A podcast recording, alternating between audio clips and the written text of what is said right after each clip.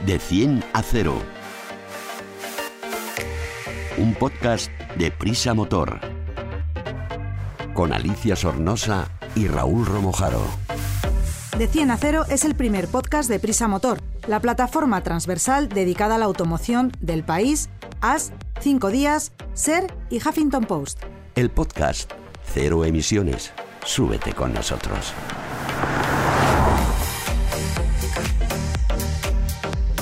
Bienvenidos de 100 a 0. Soy Alicia Sornosa, periodista motoviajera empedernida y apasionada de la nueva movilidad. Y hoy llegamos hasta vuestros oídos en un coche impulsado por GLP. Luego hablaremos de esto. A mi derecha en este coche tengo a Raúl Romojaro, redactor jefe de Prisa Motor. Hola Raúl, en el capítulo de hoy vamos a tratar un tema muy importante, que es la seguridad en nuestros vehículos. ¿Sabes quién se encarga de revisar estas cosas? Hola Ali, pues sí, sí, algo, Ah, algo he oído al respecto. Sí que lo sabes, cómo no. Te estaba poniendo a prueba. Es EuroNCAP quien comprueba ciertos parámetros y clasifica los vehículos con estrellas dependiendo del grado de seguridad. Sí, es EuroNCAP es un organismo independiente que, que se encarga de auditar la seguridad de los coches y lo viene haciendo desde 1996 en Europa, Bien. porque hay un organismo similar en, en Estados Unidos.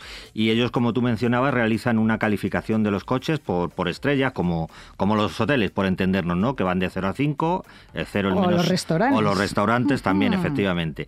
Eh, eh, van de 0 a 5, 0 el- los coches poco seguros y 5 los que, los que tienen la máxima seguridad. Y es un parámetro que está muy valorado por las marcas porque de cara al mercado indica el grado de seguridad de ese vehículo, lo cual es algo que, yo creo que los usuarios, el cliente, el comprador valora cada vez más, lógicamente. Es muy importante. ¿Y quién ha sido el último coche nombrado como el más seguro del año? Sí, EuroNCAP suele realizar pruebas de casi todas las novedades que se lanzan al, al mercado durante, durante el curso, durante el ejercicio. Y el año pasado el coche que obtuvo la mejor calificación absoluta fue el Subaru Outback, que es un coche que no es muy popular en el mercado español. Bueno, es una marca, a mí me suena mucho, bueno, me suena, es que sé que Subaru es la marca de los rallies, ¿no? Es una marca que tiene vehículos, todos llevan tracción a las cuatro ruedas, tienen un marcado carácter deportivo siempre. Hay la versión ranchera o wagon, que también es deportiva. Ranchera es como lo llamábamos cuando yo era jovenzuela. Y efectivamente me suena de los rallies. Subaru igual a rallies, ¿no? Sí, sí, fue una marca que, que tiene una historia eh, muy brillante en el Mundial de Rallys, con su, con su empresa, consiguieron grandes éxitos, títulos, y ahora mismo están centrados también, pues lógicamente, en, en vehículos eh, familiares con todas esas características que tú, que tú mencionas. De- y que desde el 95 llevan en el mercado español. Sí, es un modelo, es un modelo ya con una, con una historia larga eh, y ha conseguido este, este resultado que le ha valido para estar por delante del Polestar 2, el Genesis G80, el Nissan Qashqai y el Mercedes EQ. Como vemos, cada vez hay más coches eléctricos en, en estas calificaciones Sí. también de, de EuroNCAP, eh, lo que indica un poco la, la tendencia del mercado. Y estos son solo los cinco primeros porque las pruebas, como digo, afectan a muchísimos más vehículos que se van calificando con, con estas estrellas. ¿Quién nos puede explicar un poquito más de esto de EuroNCAP? Que seguro que tú llamas a alguien que lo tienes todo controlado. Pues eh, he pensado que nadie mejor que Borja Huarte, que es el responsable del producto de Astara. Astara es el importador de, de Subaru, de, de la marca de la que estamos hablando, en el mercado español y él lógicamente conoce muy bien el producto y conoce muy bien todo el procedimiento de, de pruebas de EuroNCAP. Pues venga, vamos a escuchar a Borja que nos lo explique. Coches, tecnología, conectividad, movilidad, eficiencia y mucho más.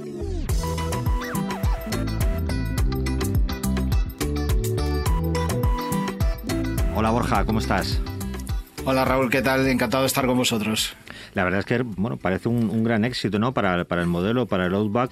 ¿Qué crees o qué destacarías de este modelo para que, eh, para que se haya impuesto a una competencia tan, tan cualificada? ¿no? Que hay, coches de todas las marcas, de todos los tipos, y vuestro Outback ha sido el que, el que se ha impuesto en esta clasificación. Pues es gracias básicamente a nuestro sistema de seguridad EyeSight, eh, que como decimos nosotros son esos dos ojos adicionales que, que ofrece el vehículo que está completa, que está continuamente eh, vigilando eh, lo que ocurre delante del vehículo básicamente y llevamos pues todos esos sistemas de asistencia a la conducción de serie de, en cualquiera de nuestros acabados. Por lo tanto, la seguridad para nosotros o para Subaru es, es una máxima y, de hecho, eh, nuestro objetivo para el 2030 es reducir a cero el número de accidentes mortales en, en- en accidentes. Ajá.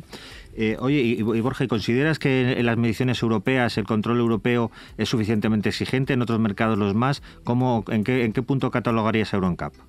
Eh, yo creo que Euroncap sí que es una, un organismo que, que, está a la última y que hace las pruebas más exigentes que hay.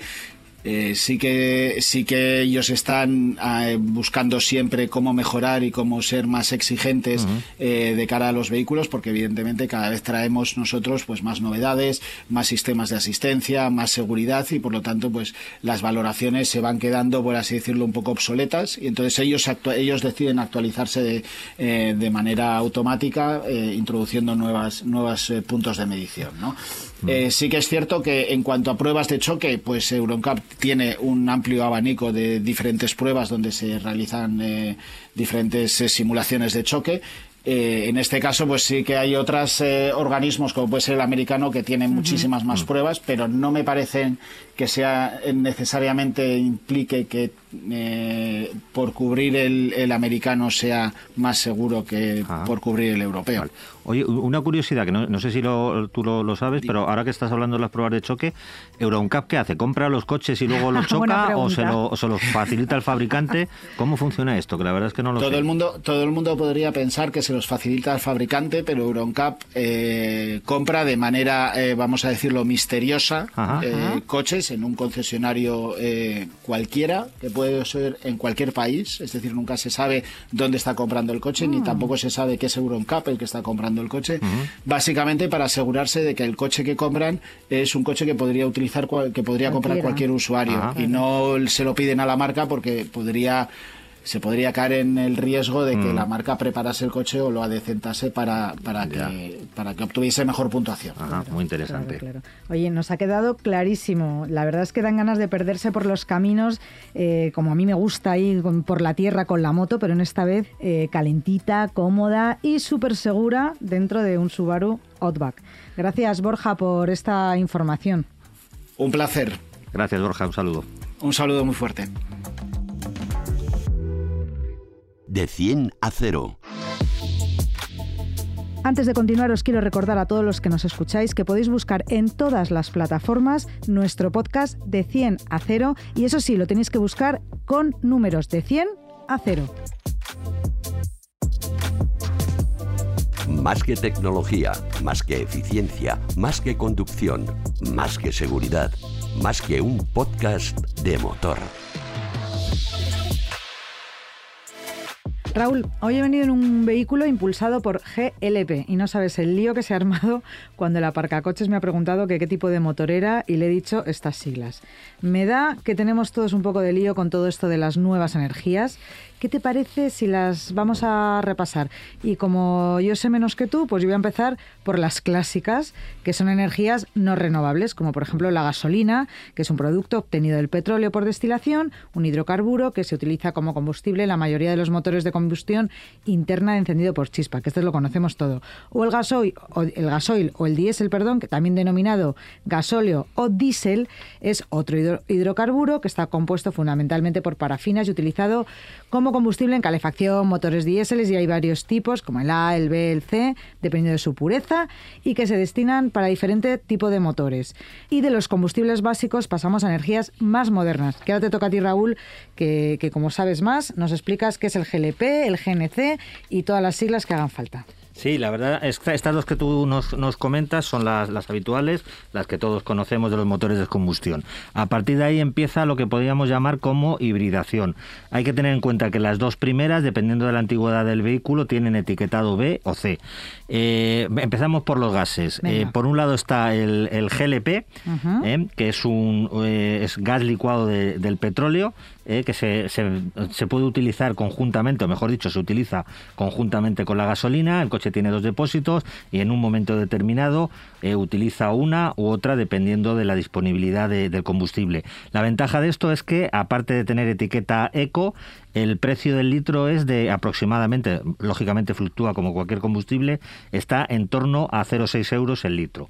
Ah, muy bien. A partir de aquí pasamos a otro gas, que es el GNC, que es el gas natural comprimido, que es un poco lo mismo, ¿no? Se, combina un motor de combustión, un motor de gasolina, con uno de, eh, de gas. También tiene etiqueta eco y la economía eh, también es una de las principales características, porque esto se mide por kilos, el gas se, se reposta por kilos y ahora mismo está en torno a unos 70, unos 80 euros el kilo, pero hay que tener en cuenta que 100 kilómetros con uno de estos coches no cuesta más allá de 4 kilos, no, no, supone un gasto más allá de 4 kilos, con lo cual sigue siendo ventajoso en cuanto a precio. Bueno, el, pues... el problema de esto, perdona, es que hay muy pocas eh, estaciones de servicios en las que al día de hoy esto es casi lo que usan los taxistas, ¿no? En muchos de sus vehículos. Sí, utilizan GLC o GNC. GLP, perdón, o GNC, efectivamente. Y después de estas que se derivan todas de combustibles fósiles, sobre todo el petróleo, vamos a avanzar un poquito en el tiempo y te toca explicar las tecnologías eléctricas que hoy en día se están utilizando tanto en coches como camiones, autobuses y casi te digo que en bicicletas. Reducen el consumo, tienen etiqueta eco como las anteriores y son la microhíbrida y la híbrida. Explícame un poquito. Sí, ahí la verdad es que ahora mismo la ventaja es que hay muchas opciones para que el usuario pueda elegir. La desventaja es que también en ocasiones hay una cierta desinformación y a la hora de comprar el coche, por la experiencia que tenemos cuando nos preguntan, eh, hay un poco de lío. El microhíbrido es básicamente un, un motor de combustión al que se le aplica una batería auxiliar que puede ser de 12, 24 o 48 voltios que presta algo de apoyo al motor en momentos puntuales, le descarga de trabajo y con eso se permite que el, consumo se reduzca, pues depende de la, de la tecnología, pero en torno a medio litro a los 100 más o menos es lo que se calcula que se puede ahorrar. Bueno, y además con estos coches podemos pasar por el centro de las ciudades o... No, depende de la zona porque estos tienen etiqueta ECO, al igual que los híbridos autorrecargables, que sería la siguiente tecnología. Son eh, igual motores de combustión que tienen una batería mayor ya que la de los, que la de los híbridos, con un motor eléctrico y permiten al coche incluso moverse en distancias cortas y a velocidades reducidas en modo eh, sin emisiones, es decir, que se puede circular con él, sobre todo en, en las ciudades. Hay tramos en los que los podemos hacer sin utilizar el motor de combustión, con lo que supone de ahorro en combustible y sobre todo eh, que se reduzcan las emisiones. Vale, y de estas pasamos a, las, a los vehículos enchufables y eléctricos, que aquí también entran, además de los coches, como hablábamos antes, camiones, autobuses, motos, ciclomotores y que solo utilizan pilas o baterías, llevan la pegatina cero emisiones en el parabrisas del verde, la pegatina verde de la DGT, y pueden circular por el centro de la ciudad, por, donde uno le dé la gana. No emiten CO2 a la atmósfera, son energías limpias y por ahora para el bolsillo va muy bien porque no pagan impuesto de matriculación ni de tracción mecánica o IVTM, que hablamos de esto hace unos pocos podcasts, aunque presumo que esto en el futuro mm, desaparecerá y es un poco para que nos enganchemos a este tipo de vehículos. Sí, el, tema del etiquetado está en transformación. De momento la DGT ha dicho que en el corto plazo no va a haber modificaciones, pero yo intuyo que en el futuro sí, sí habrá. Eh, el híbrido enchufable ahora mismo es una opción muy equilibrada para la mayoría de los usuarios, porque por un lado tienes la autonomía o la libertad que te da el motor de combustión y por otro lado tienes ya un motor eléctrico y una batería que te permite hacer en el, en el 40 kilómetros como mínimo para tener el etiquetado cero. Hay coches que ya están, coches de alta gama, que ya están cercanos a los 100 kilómetros eh, de modo eléctrico por completo, con lo cual, eh, pues en el día a día tú puedes circular prácticamente sin utilizar gasolina, pero cuando llega el fin de semana, cuando quieres viajar, eh, puedes utilizar también este motor, que en todo caso eléctrico, que en todo caso te va a reducir el consumo, pero siempre tienes un motor de combustión con su depósito de gasolina que no te limita en absoluto la movilidad. Y el escalón último y el más ecológico, el más eficiente, pero que también tiene ciertos condicionantes, es el coche 100% eléctrico. El coche que únicamente tiene un motor eléctrico, eh, alimentado por una batería de diferente capacidad, eh, que dependiendo de esa capacidad tienes más o menos autonomía y que hay algunos modelos que ya empiezan a superar los 500, llegar a cerca de los 600 kilómetros, pero el problema es que como coche único tienes que tener claro y asumir los inconvenientes de autonomía, dependiendo del modelo, la red de recarga que sigue siendo precaria en España y luego también que son coches que por lo general eh, son más caros que modelos equivalentes de combustión, con lo cual tiene bastantes condicionantes que yo creo que hay que tener en cuenta. Bueno, que también una cosa buena es que en ciudades como Madrid y en Barcelona podemos estacionar gratis en zonas verdes y azules, que esto parece que no, pero te ahorras un dinerito. Son todas las ventajas de la etiqueta cero, esta que tú mencionas que es muy importante, en algunas ciudades que tienen carriles de alta ocupación para acceder eh, pues pues eh, puedes acceder a un, con un único pasajero, las ventajas fiscales que tú has mencionado, en algunas autopistas incluso no, no pagan los, los coches con este etiquetado, en fin, son muchas ventajas que en el caso del híbrido tiene enchufable, perdón, tienen el, el apoyo del motor de gasolina y en el eléctrico, que es lo más eficiente que podemos tener, eh, hay que considerar estos condicionantes que hemos mencionado.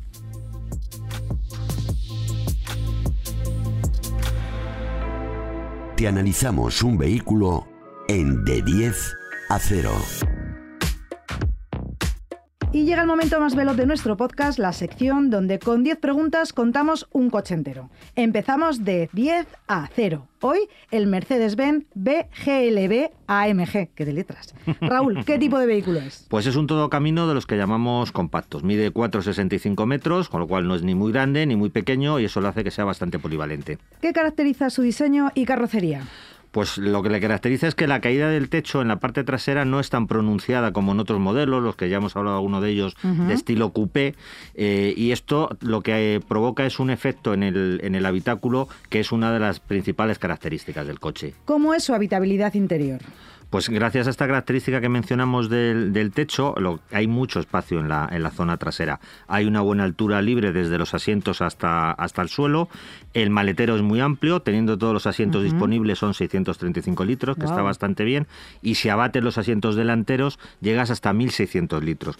Pero lo que caracteriza a este coche con este tamaño, que es muy poco habitual, es que además tiene opcionalmente dos pequeñas banquetas traseras para un uso esporádico de niños o en desplazamientos no muy largos, porque tampoco son un prodigio de comodidad, eh, con lo cual el coche puede lle- llevar hasta siete plazas. Madre mía, ¿y cuál es el equipamiento más destacado que tiene?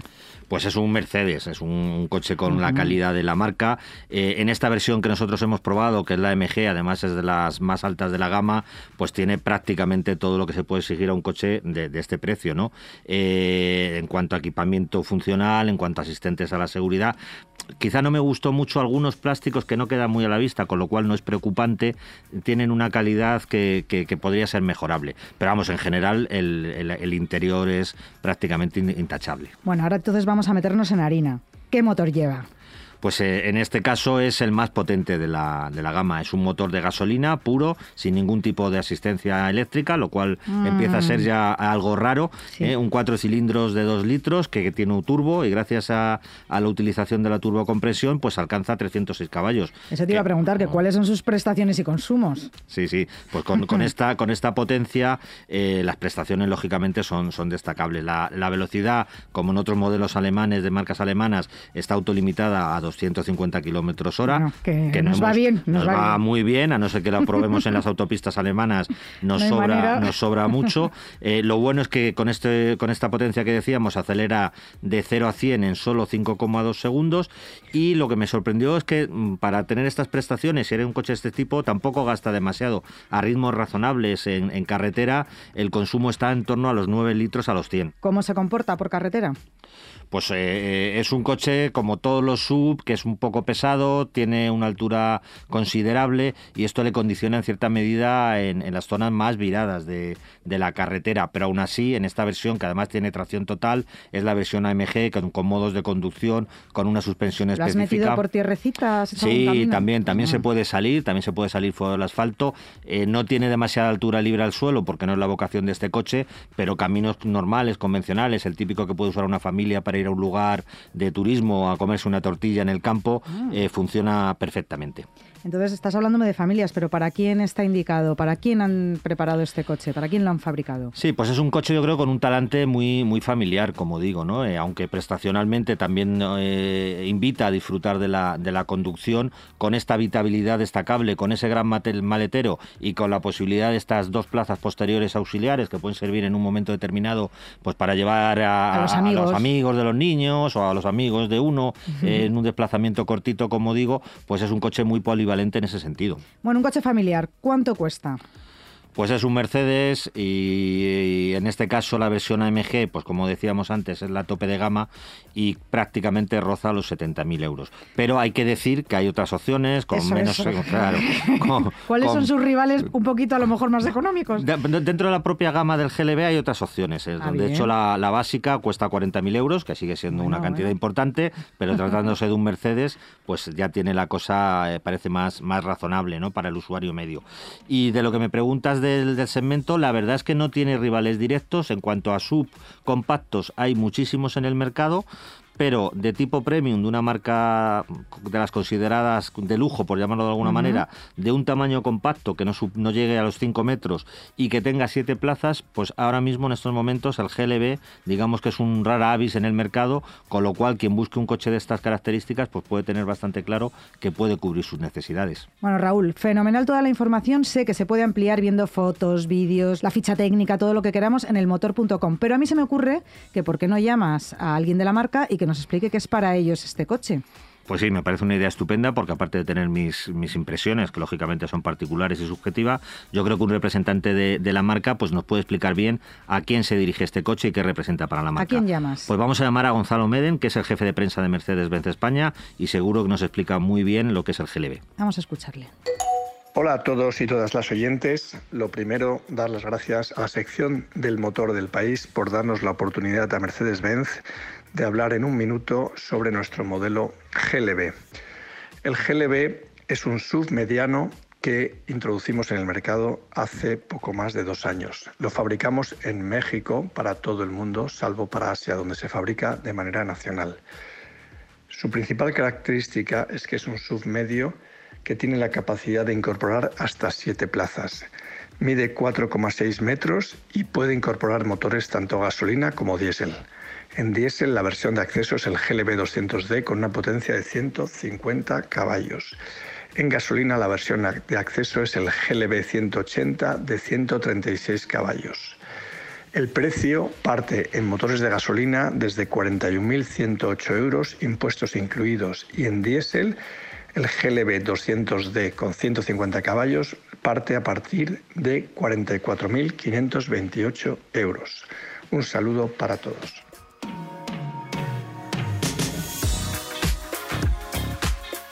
Raúl, gracias por acompañarme una vez más en De 100 a 0. Ha sido súper interesante. Hoy hemos aprendido a medir la seguridad en los coches y a saber que hay gente que se ocupa de esto, que no está nada mal. Y este repaso a las energías que nos impulsan ha sido muy interesante. Sí, yo creo que son temas que, que, despiertan interés y que son importantes para cualquier usuario de un automóvil. Pues hasta pronto y dejarnos cargando la batería que volvemos con mucha más energía limpia para arrancar en el siguiente podcast.